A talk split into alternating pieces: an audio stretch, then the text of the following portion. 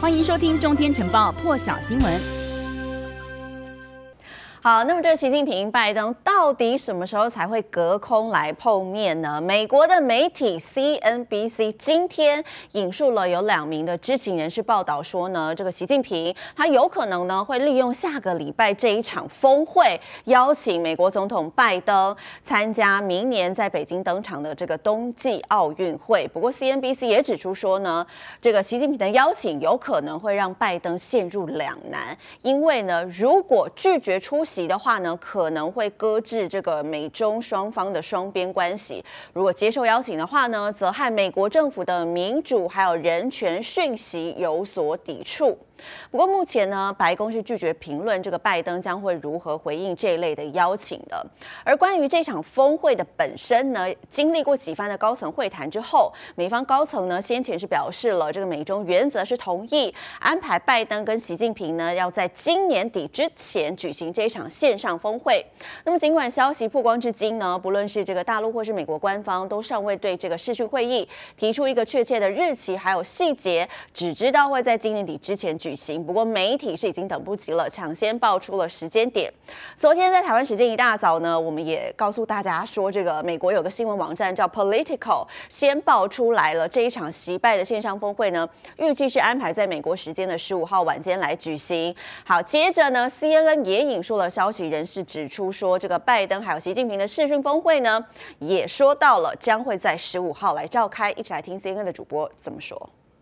Just uh, finding out the date for a highly anticipated summit between US President Joe Biden and Chinese President Xi Jinping. Uh, people familiar with the matter say it will be on Monday. It'll be held virtually. The US and China just found uh, something to agree on at the COP26 climate summit, but these talks come amid heightened tensions over Taiwan, along with trade and human rights issues, amongst others. Friday.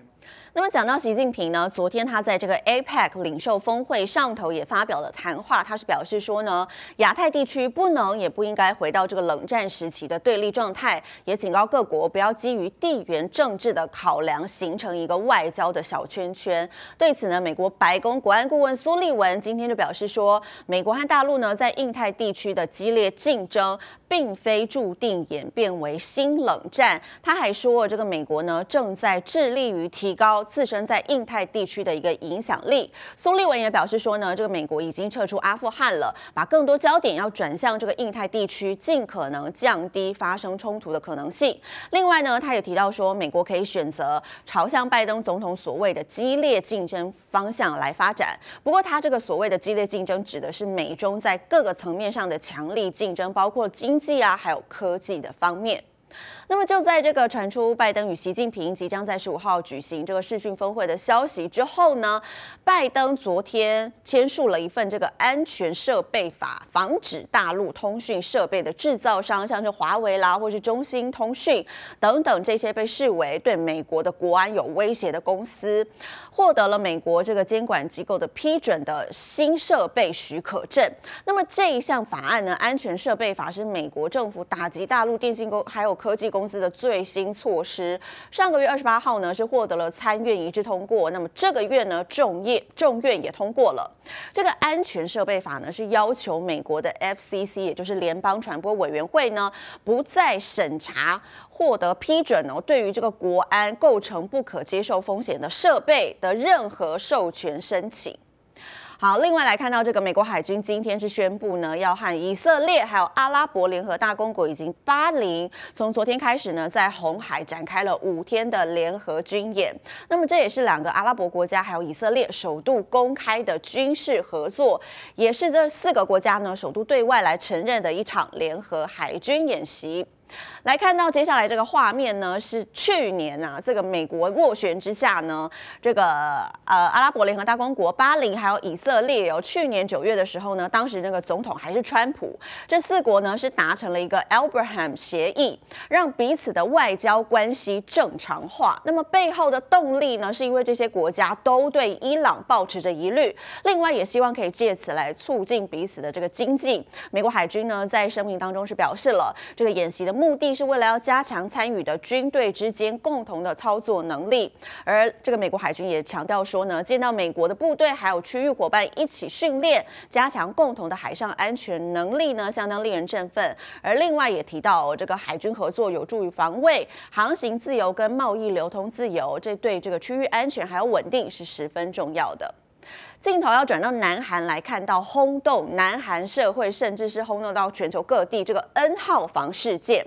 南韩的最高法院呢，日前是宣判二十五岁的主嫌赵主彬有期徒刑四十二年定谳。昨天呢，最高法院又判了这个 N 号房的创始人呢，就是照片当中这一位哦，叫文炯旭，判他三十四年。另外还有一名江姓的共犯呢，则是十五年。根据南韩媒体报道呢，昨天这个南韩的最高法院是驳回了文炯旭的上诉，维持二审原判。二审呢是以违反儿童青少年性保护法，还有强制猥亵等罪名，判处他呢要佩戴这个定位监控的电子脚镣三十年。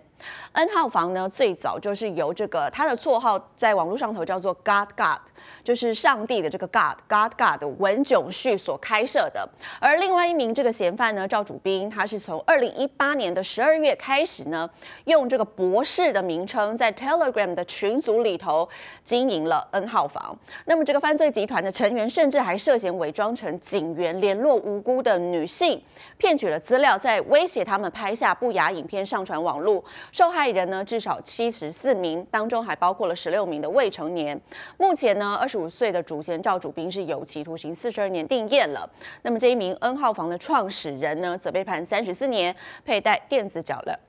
脚镣呢三十年的时间。镜头再转向这个英国高龄九十五岁的英国女王伊丽莎白二世呢，几个星期之前传出她住院了一天，还被迫取消了一系列的公开活动，因为医生说呢，希望希望这个女王可以多休息。不过白金汉宫昨天表示呢，女王将会出席这个周末在伦敦举办的国殤星期日仪式。来表彰这些来自英国的退伍军人。白金汉宫发布声明说，这个跟往年一样，女王陛下呢将会在这个外交部的阳台上进行检阅仪式。是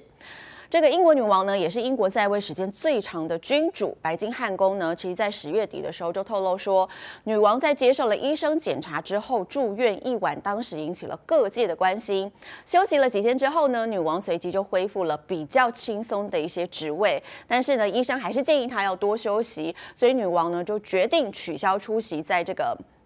苏格兰格拉斯哥举行的这一场这个 COP26 的呃气候变化峰会，原定下周二要出席这个英格兰的国教全国会议呢，考量到医生建议，所以女王也已经决定不出席了，将会由她的小儿子爱德华王子代表出席。以上就是这一节最新的国际讯息，提供给您。更多精彩国际大事，请上中天 YT 收看完整版，也别忘了订阅、按赞、加分享哦。